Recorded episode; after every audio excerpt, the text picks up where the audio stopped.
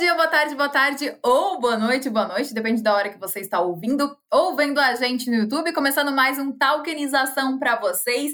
E eu tenho certeza que o tema de hoje, muita gente tem dúvida. Eu tinha dúvida, então posso falar aí que muita gente tinha dúvida também.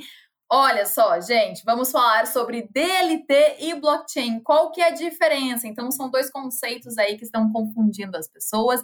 Então, a gente vai explicar a diferença disso, de DLT e blockchain. E para isso, eu trouxe uma super convidada, Tatiana Revoredo. Muito obrigada pela tua participação. Se apresenta aí para o pessoal. Quem é você?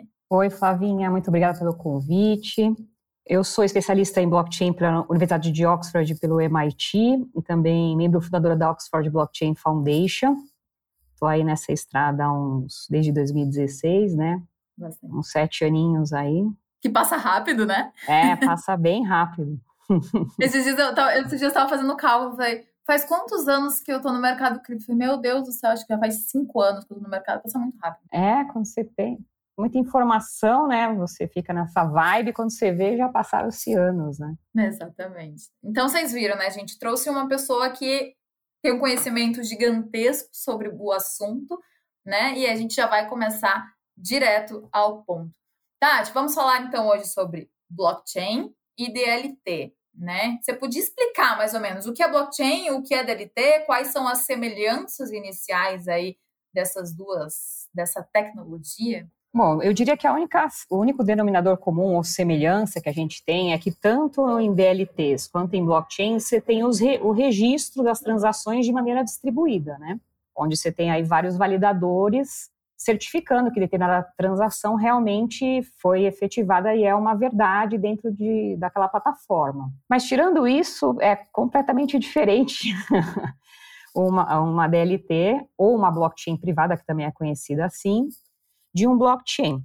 Quando surgiu lá o primeiro blockchain, que foi do, o blockchain do Bitcoin, muita gente tem dúvida se realmente, né? Eu vi umas narrativas dizendo que o primeiro blockchain não seria o blockchain do Bitcoin, mas foi, né, Satoshi Nakamoto que conseguiu aí juntar várias tecnologias que estavam dispersas e juntou tudo num pacote e conseguiu criar o primeiro blockchain que foi o Bitcoin. Antes disso, a gente não tinha escassez digital. Então, por exemplo, se eu mandava para você uma foto via WhatsApp, como eu mando hoje, eu estou te mandando uma cópia. E é assim que as informações na internet elas acabam funcionando, através de cópias. É através do blockchain que, efetivamente, agora, quando a gente manda agora uma foto via blockchain, eu realmente estou te mandando uma foto e não uma cópia como acontece no WhatsApp. E isso foi possível porque ele acoplou né, um mecanismo de consenso, proof of work, a mineração que você até tratou no último episódio aí, uhum. validando as transações registradas nos blocos ali do blockchain. Então você tem aqui o estabelecimento de uma confiança pela matemática. É a matemática que está trazendo confiança para a rede e isso permite que pessoas que não se conhecem ou que não confiam entre si consigam transacionar com segurança sabendo que se ela fizer uma transferência, realmente, se você me fizer uma transferência, realmente eu vou receber sem precisar de um intermediário. Então, isso é um blockchain. As DLTs, elas surgiram, primeiro, como um termo genérico para mencionar todas as transações que são registradas em bloco. Uhum. Porque, na verdade, a indústria de contabilidade distribuída, ela já existia antes do Bitcoin, só que ela não tinha aquela história de mecanismo de consenso. Ela só tinha, você conseguia registrar, mas você tinha autoridade, é, você tinha uma autoridade central validando transações. Quando as empresas lá em 2016, ou seja, bastante tempo depois de 2009, quando começou a rodar o blockchain do Bitcoin, perceberam que seria interessante usar registrar transações de maneira distribuída para usar na indústria, elas começaram a criar plataformas privadas. Então, os blockchains, na verdade, que também é conhecido como blockchain público, como Bitcoin, Solana, Tesos, é, você não tem uma autoridade validando as transações. Já nas DLTs, você tem autoridade validando transações. Então, um é descentralizado e outro é centralizado. Exato. Aí você pode dizer assim que a, a descentralização não é importante para as DLTs, porque a uhum. confiança nas DLTs ela é criada por reputação ou por contrato legal. Sim. Não é a matemática, não é um mecanismo de consenso que está lá validando as transações em uma DLT. Então, basicamente, a diferença principal que eu vejo é essa, mas você tem outras, né? Mas o foco, assim, das duas é ser, tipo, que a gente fala, né? O português bem claro. É ser um livro contábil, é tudo ficar registrado ali para sempre, né? E a blockchain, ela traz, no caso, essa, como você falou, vai traz mais segurança, né? Porque tudo fica registrado ali, tira a necessidade de intermediário, então tudo que acontece ali fica mais barato, né? Então, se a gente falar, putz, vamos registrar o nascimento de uma criança com um blockchain, registro de um casamento, alguma coisa assim, as operações todas elas ficam mais baratas. Então, por isso a gente vê, né, até grandes empresas, enfim, acho que Carrefour, enfim, gigantes empresas utilizando cada vez mais a blockchain aí para diversos processos, rastreio de laranja, registro de nascimento, mais diversas coisas, realmente por conta dessa segurança, desse, dessa diminuição de custo e acho que praticidade também, né? É, velocidade, ela é antifraude, mas é importante saber bem essa diferença, porque, por exemplo, e não quer dizer que seja ruim, tá? Você usar um blockchain privado ao invés de blockchain público. Na verdade, vai depender do seu caso de uso, tá? Ah, por exemplo, empresas muito reguladas, como instituições financeiras, a tendência é elas mesmas usarem uma DLT, uhum. como está conhecendo o Quadrex. Por quê? Porque eles precisam ter um controle maior por conta da regulação. Mas, no longo prazo, aí, como a gente está caminhando aí para a Web3, onde a gente tem a, a, a, próximo estágio da web, ela vai priorizar muito é, a descentralização e a privacidade, eu acho que no longo prazo as blockchains privadas e DLTs vão perder um pouco de espaço. É mais ou menos o que aconteceu na internet lá dos anos 90, quando a internet aconteceu, as empresas ficaram com medo né, de usar a internet pública e aí começaram a fazer as intranets, uhum. que seria um sistema fechado ali na internet. E hoje em dia as internets perderam bastante relevância. Elas são usadas por empresas, claro, mas o que faz mesmo virar e acontecer é a internet pública, né? Então, acho que no longo prazo é o que vai acontecer com o blockchain e DLT. Então, até queria perguntar para você, no caso do Drex, né, até a gente fez um podcast aqui com o Fábio Araújo, do Banco Central, para falar um pouco sobre o, esse real digital, né, o Drex. Qual que está sendo utilizado? Então, pelo Drex está sendo utilizada a DLT, né? Exato. Na verdade, o Drex é o oposto de uma criptomoeda, né? Sim. Mas vai, vai acabar acontecendo em vários países, como a gente está vendo aí, o Brasil até liderando isso aí em termos de testes e tal. Se bem que até agora no Brasil a Drex vai ser, não vai ser Drex voltada para o público, né? Vai ser só entre bancos, né? Drex de varejo, mas eu eu tenho minhas dúvidas se o objetivo final não é que seja aplicado para as pessoas também né? Porque para o Estado, em termos de controle, é muita vantagem você ter uma moeda que você saiba onde cada um gasta está gastando, vai comprar o pão na padaria, sabe. Mas você não acha que tipo, isso já está acontecendo muito com o Pix? Porque assim, eu, sinceramente, eu tenho 50 reais na minha carteira, mas eu tenho porque meu pai me deu. Essa é a verdade. É. que eu fiz o pagamento para ele em Pix, ele falou assim: eu vou te dar o dinheiro. Depois, tá, então tá, tá aqui. Mas assim, as pessoas utilizam, eu utilizo muito o Pix. Então, com o Pix, eles já conseguem rastrear muito o que a gente está fazendo, né? Com o Pix, com o cartão, mas enfim, eles conseguem rastrear muito com o Pix já o que a gente está fazendo. Então, o Pix talvez seja o nosso real digital já, né? É, eu não vejo necessidade de um real digital ou de um Drex por, uhum. por causa disso, por causa do Pix. Sim. Porque ele já traz todas as vantagens que a população precisa. Agora, você colocar todas as informações numa DLT, você acaba acabando com a privacidade do, do, do cidadão. Então, Exato. nos Estados Unidos está se discutindo bastante isso. Lá está uma briga ferrenha dos congressistas na, no Congresso americano. Até tive lá recentemente debatendo aí sobre infraestrutura de blockchain com eles e uma todo mundo vinha me perguntar exatamente isso, mas qual o risco de uma CBDC para os cidadãos americanos? Porque lá a privacidade é um valor máximo, né? Não é tanto como no Brasil. Né? É que aqui eu acho que as pessoas elas não se preocupam tanto com a privacidade. Não é uma coisa assim, ah, vai, coloca os dados ali, já passa o dado para todo mundo, faz o cadastro numa, numa, num site na internet, já passa tudo. A galera não se preocupa tanto quanto, por exemplo, a gente. A gente já está mais antenado em tudo, então a gente acaba tendo essa preocupação. E é realmente extremamente importante se preocupar com isso, porque a nossa privacidade, eu não quero, apesar de eu não fazer nada de errado, eu não quero que saibam tudo que eu tô fazendo, que me controlem cada passo que eu dou. É ruim, né? É, eu acho que o problema de você não ter privacidade, eu tenho certeza que você, assim como eu, eu declaro tudo que eu tenho, sou bem certinha, mesmo porque eu lido com regulação, né? A minha índole é essa. Mas quando você abre para o Estado e aí aquela entidade que ninguém sabe o que é, a gente não pode esquecer que, na verdade, os governos mudam. Então, hoje a gente está num governo democrático, mas nada impede que daqui a, na próxima eleição, entre um cara super radical e consiga instalar uma ditadura aqui. Por isso que Europa e Estados Unidos, mais a Europa, que já passou por várias guerras com governos ditatoriais, sabe a importância que é a privacidade. E lá eles estão debatendo a fundo antes de implementar coisa que eu não vejo aqui. Eu vejo todo mundo, vamos ser os primeiros a lançar uma CBDC. Uhum. Mas eu uhum. falo, gente, ser o primeiro não necessariamente é ser, é ser melhor, né? É, porque aqui, assim, nossa, funciona, é prático, vou usar. É. Né? Não é, ah, tem privacidade, não sei o quê. Poucas pessoas a gente vê assim, ah, sei lá, eu não uso Pix por conta de privacidade. Não, eu uso ali porque é prático, eu faço pagamento rápido ali e pronto. Que é o que a galera mais se preocupa aqui no Brasil do que essa questão de privacidade que isso é extremamente importante. Então, a diferença, falando aqui, diferenças técnicas entre DLT e blockchain, né, em termos de arquitetura e fundamentos, você pode citar essas diferenças que chamam atenção para você? Ó, oh, por exemplo, vamos usar o blockchain Bitcoin, que é o mais conhecido, né? Qualquer pessoa pode participar da rede. Eu posso, uhum. eu, Tatiana, decidir comprar uma, uma máquina de mineração num pool de mineração nos Estados Unidos, no Canadá, na Islândia, e começar a minerar a é, qualquer hora. É só eu chegar lá, comprar uma máquina que atenda as qualificações né, daquele pool e eu vou estar tá participando da rede. Ou eu posso comprar um Node e decidir participar da rede via Node. E não preciso de autorização para isso. Uhum. Agora, uma DLT, ela é permissionada, ou seja, os participantes precisam de permissão da autoridade para participar. Então, só vai ser validador quem aquela autoridade central determinar.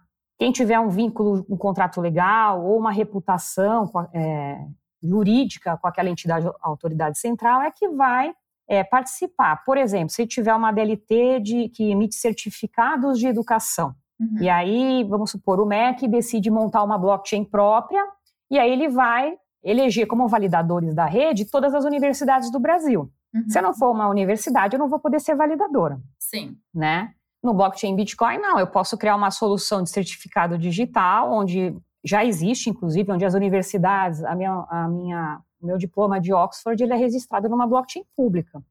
Legal. Eles registraram o diploma é, numa blockchain pública e qualquer pessoa é, vai lá e tem acesso, mas eu não preciso e os validadores são os validadores do Bitcoin. Então uhum. começa aí, qualquer pessoa pode participar de um blockchain, não é qualquer pessoa que pode participar de uma DLT. Outra situação, a confiança nos blockchains são feitas por algoritmos e pela matemática, e em DLTs ou blockchains privadas, a confiança é feita por contrato legal ou reputação. Essa questão do contrato legal ou reputação é porque, vamos supor, eu tenho uma empresa e eu quero criar uma blockchain ali para, enfim, as transações que vão acontecer na minha empresa.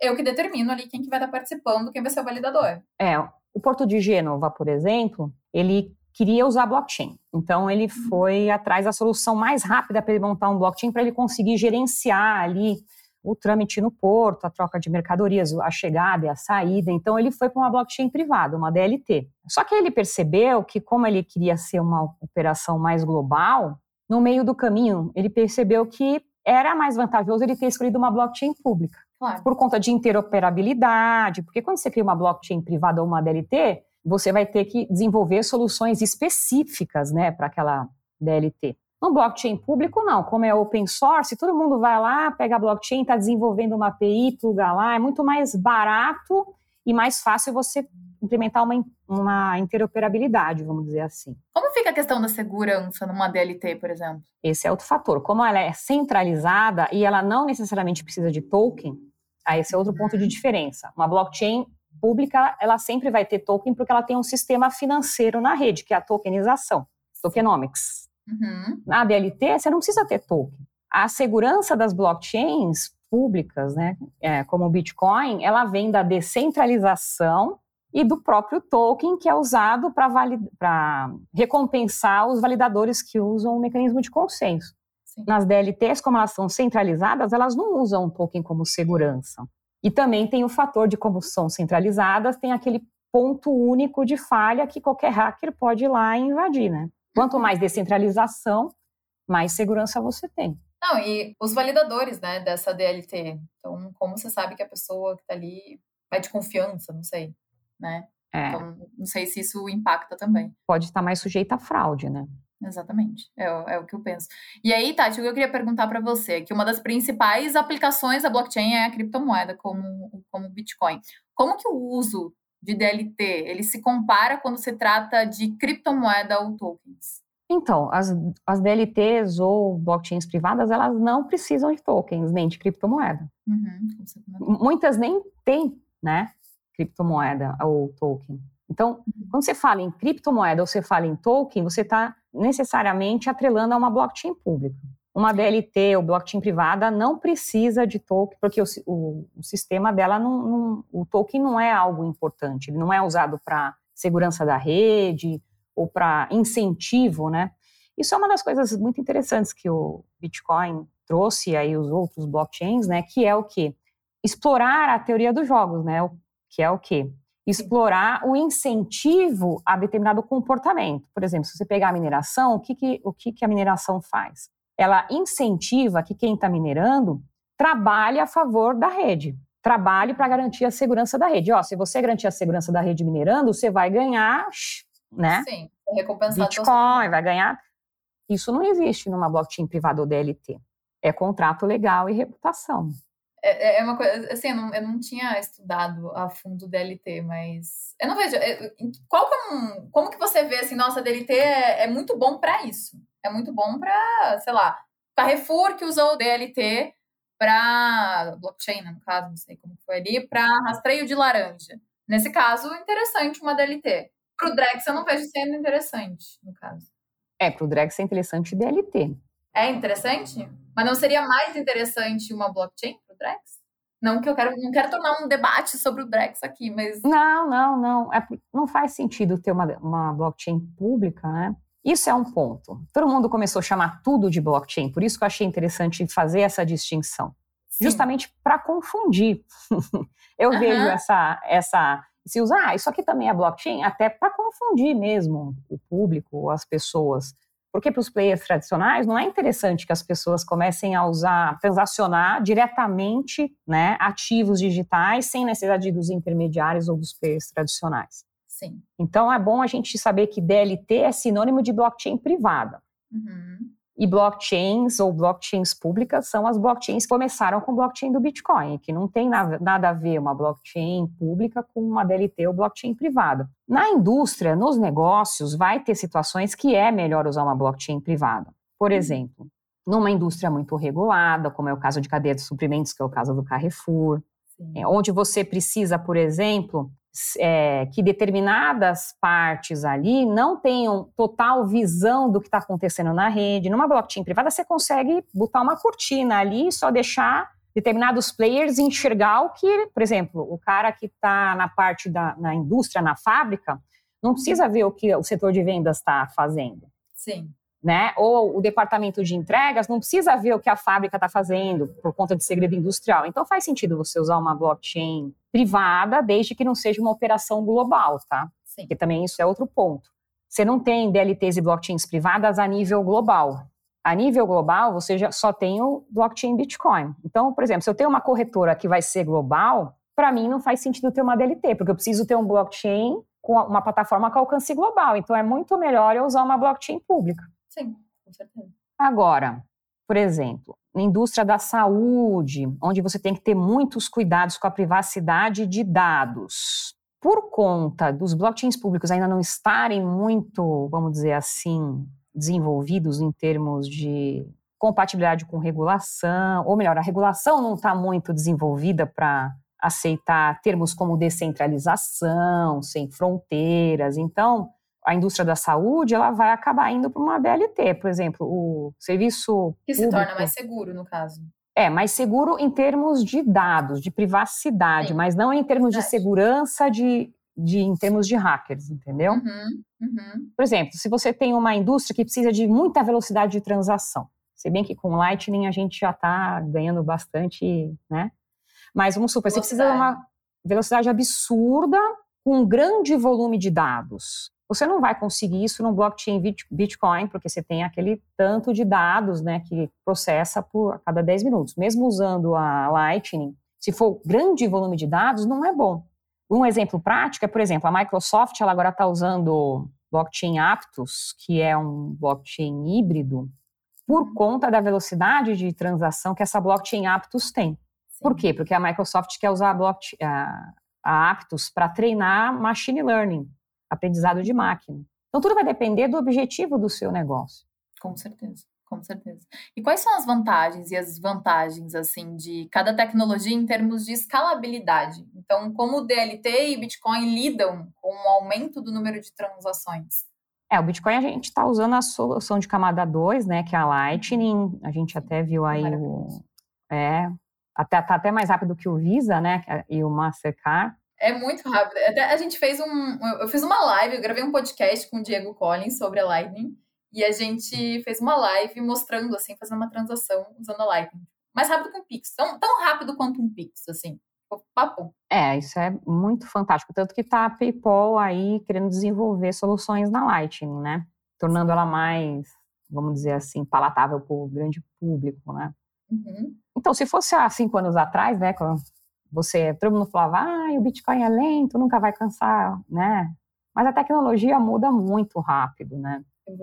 E aí, da mesma maneira, falavam: ah, mas o Bitcoin é transparente, né? E, na verdade, é, você consegue ver todas as transações ali na rede, você só não consegue saber a chave privada ali, né, das pessoas. Só que já estão desenvolvendo tec tecnologias como criptografia de homomorphic encryption ou zero knowledge proof, que é um tipo de criptografia que você consegue trazer a privacidade e manter a transparência. Seria mais ou menos aquele jogo, sabe, onde está o Wally, aquele uhum, mapinha uhum. lá. Você uhum. consegue provar que o Wally chegou, vamos supor, no destino final, mas não mostra o caminho que ele fez, entendeu? Legal. Então, a criptografia Zero Knowledge Proof acontece mais ou menos assim, e ela está sendo desenvolvida com foco em blockchains públicos. Então, não necessariamente o que hoje é verdade, daqui cinco anos vai ser assim como há cinco anos atrás, o que era verdade hoje não é mais, né? Uhum. Mas eu acho que em termos de desenvolvimento de tecnologia, comparando o DLT com blockchains públicos, eu acho que blockchains públicos têm muito mais chance de ser as espinhas dorsais da internet no futuro. Eu acho que no futuro, na Web3, por exemplo, você vai ter blockchains públicos, dois, três, sendo a espinha dorsal da internet, e aí você vai ter blockchains DLTs e blockchains privados atuando em determinadas indústrias, por exemplo, um consórcio de seguros, consórcio de, de veículos, consórcio de indústrias manufatureiras. Está crescendo absurdamente, né? Muito. Até, até esses dias eu estava conversando sobre blockchain. Eu falei, é, quem entende sobre blockchain realmente está ganhando uma verdadeira fortuna, assim, porque muita gente nem não tem ideia, assim, né? É um mercado com potencial gigantesco. Acho que teve uma pesquisa, acho que foi logo quando, uns dois anos depois que eu entrei no mercado, que eu vi uma pesquisa, acho que era do Google, não sei, de profissões que eram interessantes, que eram promissoras, assim. Uma era, tipo, blockchain. Então, saber usar a tecnologia, saber desenvolver a tecnologia. Então, realmente tem um grande, gigante potencial. Assim. É uma área com um campo enorme, né? Você pode ser desde programador ou, ou que nem o estrategista blockchain, conselheiro, um advisor, ou um comentarista da mídia, né, sobre as tecnologias, aproximando, tornando mais, mais fácil do público compreender, né? Sim, é um, é um grande potencial.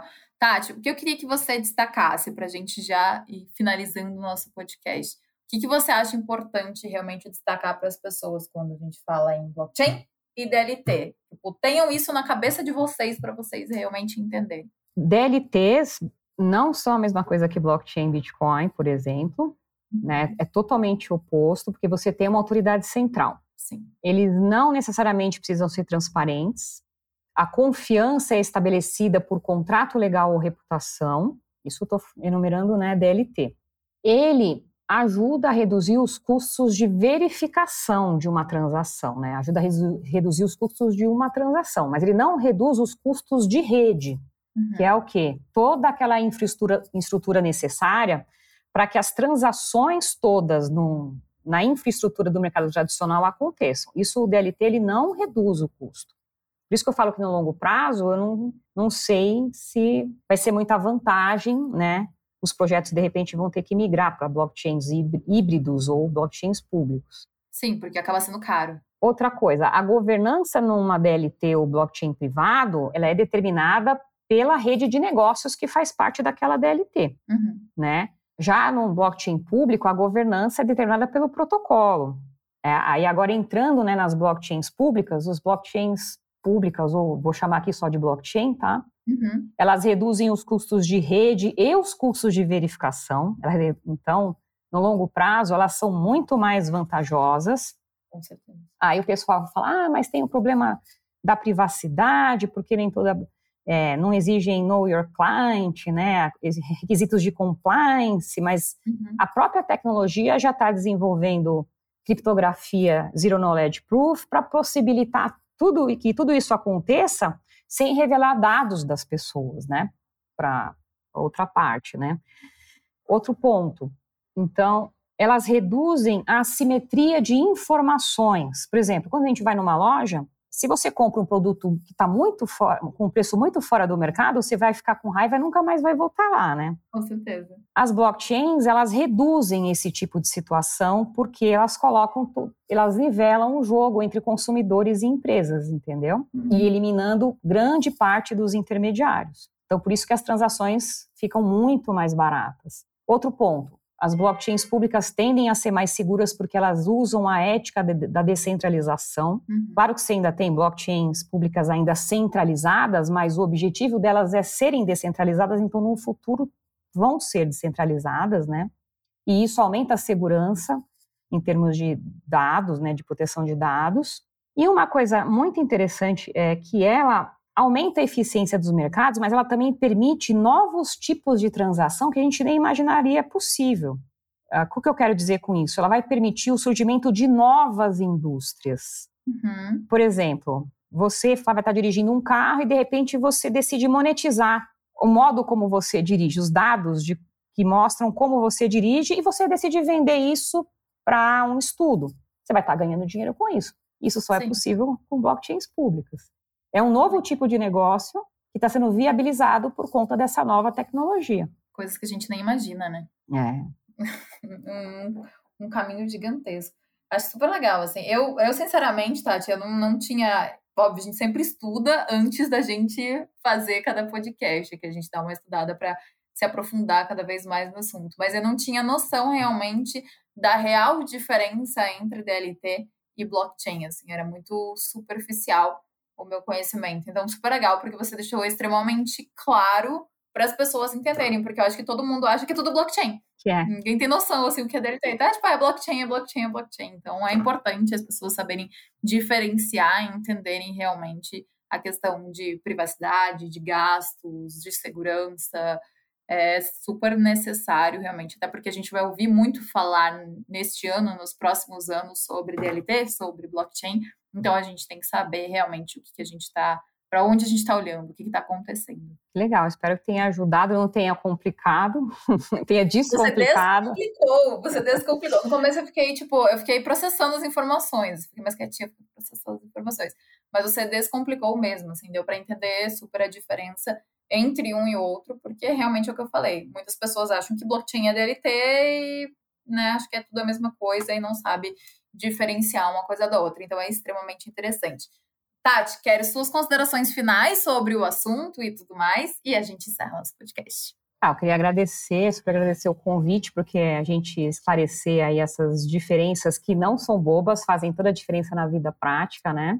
E agradecer pelo espaço e convidar vocês a lerem aí meus, minhas colunas, né? Eu tenho colunas no MIT Tech Review, no MIT Sloan Review, que são mensais, algumas semanais também, no Bean Crypto. E é isso, estou à disposição. Quiser explorar outros temas e agradecer, basicamente isso. Você é ativa em alguma rede social, assim, para o pessoal te seguir, ou é melhor acompanhar suas colunas? Sim, eu estou no Twitter, ou no LinkedIn e no Insta, como Tatiana Rivoredo. Uhum. E lá vocês me acham. Se tiverem dúvidas, pode me chamar lá que eu respondo. Excelente. É isso. Tati, obrigada pela tua participação, por todo o conhecimento que você trouxe para a gente, extremamente importante Pessoal, espero que vocês tenham gostado do podcast, que vocês tenham esclarecido as dúvidas de vocês, porque realmente esse é um assunto de extrema importância. Qualquer dúvida, vocês procuram a Tati lá no Instagram, no Twitter, enfim, conversam com ela ou mandam mensagem para a gente também, que a gente coloca em contato, aí vocês em contato. Espero que vocês tenham gostado. Lembrando aí para vocês seguirem a Lick nas redes sociais, LickBR no Instagram. Enfim, a gente tem nosso canal no YouTube também para vocês acompanharem e continuem acompanhando Talkenização. Espero que vocês tenham gostado. Semana que vem tem mais, tem mais convidado aqui. Tati, muito obrigada novamente por estar aqui com a gente. Obrigada. Eu que agradeço. Obrigada. Tchau, tchau, gente. Tchau, tchau.